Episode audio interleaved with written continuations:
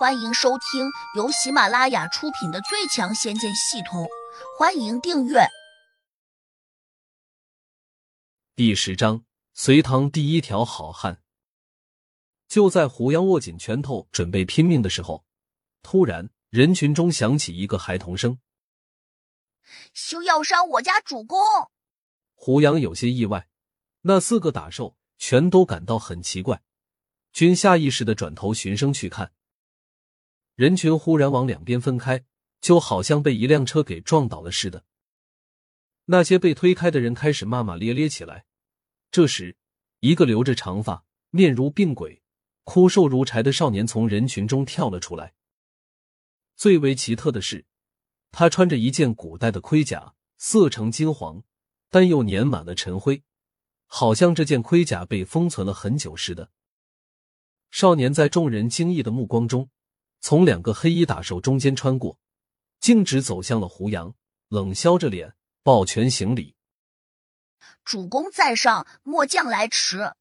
这少年看起来只有十三四岁，面无表情，说着古话，顿时给人一种不伦不类的感觉。胡杨打量着他，寻思道：“难道他真是从系统里面兑换出来的古代英雄？”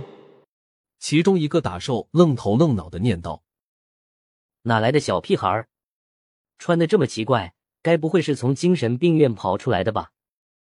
金南宇更是不屑的大笑：“带一个小屁孩子出来装神弄鬼，以为这是在演戏吗？”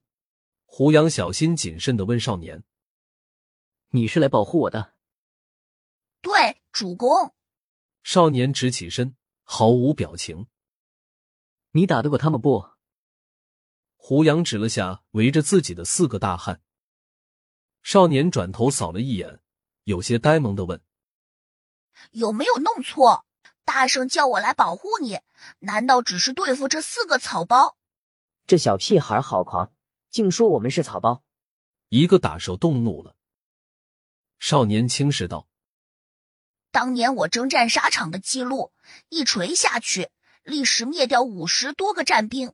像你们这种屌人，根本不值得我动手。”哈哈哈！就算是杀鸡，也没这么快。这小子真会吹！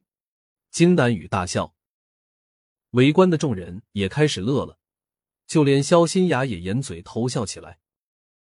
胡杨也觉得这家伙吹得过头了，哪知少年却毫不以为然，指着一个打兽继续说：“你这种屌人，连一个战兵都不如。”那四个打手先是一怔，跟着就哈哈大笑起来。胡杨小声提醒说。别吹牛了，没吹。少年的眼中忽然变得迷茫起来，问：“主公，这是哪路反王？”话未说完，他就抱紧了脑袋，惨叫了一声，好像很痛苦似的。金南雨哈哈大笑：“你们继续演，演好了从轻处罚，一人打断一条手臂就行。”胡杨急忙问。你怎么了？少年额头上冷汗直冒，苦笑道：“大圣交代过，叫我见到你之后不能提任何问题，否则必头痛欲裂，生不如死。大圣承不起我。”胡杨越听越迷糊。少年口中的大圣是谁？为何会给他一个如此怪异的规定？这少年有可能真是从系统中兑换出来的。那个大圣。或许就是这个系统的幕后主宰。这系统未免太神奇了，居然能大变活人。只是他这么小，这么瘦，能是什么英雄？还有，他这是穿越过来的，还是用某种高科技弄出来的幻化人像？你叫什么名字？从哪里来的？末将李元霸，乃隋唐第一条好汉。奉大圣之命，特意前来保护主公。李元霸，胡杨一呆。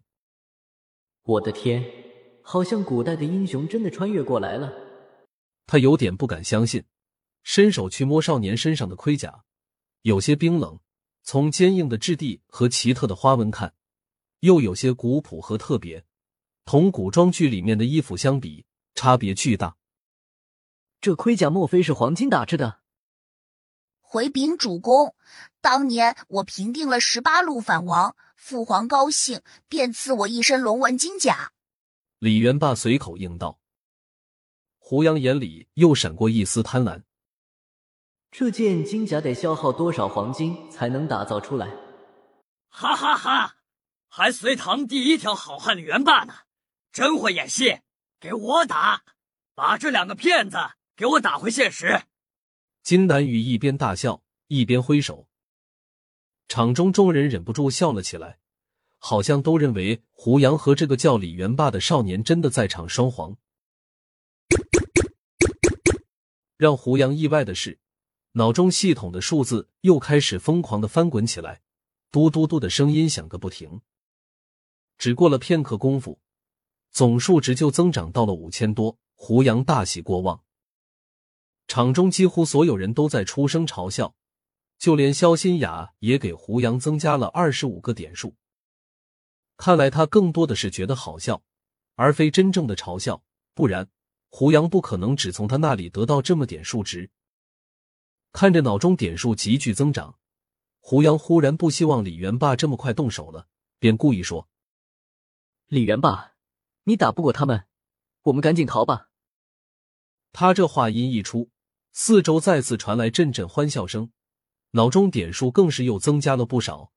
这么短时间内，竟已经快七千了，只是数值翻动的慢了不少。看这情形。莫非已经从这些人中压榨干净了？主公，末将心中从没有一个逃字。你让开，待我撕了他们！轰！李元霸冷哼了声，眼里突然闪过一丝凶光。嘶！胡杨微怔，这家伙越来越像那个喜欢把敌人撕成两半的李元霸。嚣张！太他娘的嚣张了！就是。狂妄的有点不像人话。其中一个打兽忍不住冲上来，伸手去抓李元霸的手臂。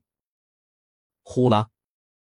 李元霸突然动了，谁也没有看清楚他是怎么动作的，因为他几乎在眨眼功夫就抓住了那个打兽的大腿和手臂，一下把他举过了头顶，还熟练的往上抛了起来。接住之后，又猛地旋转了几圈。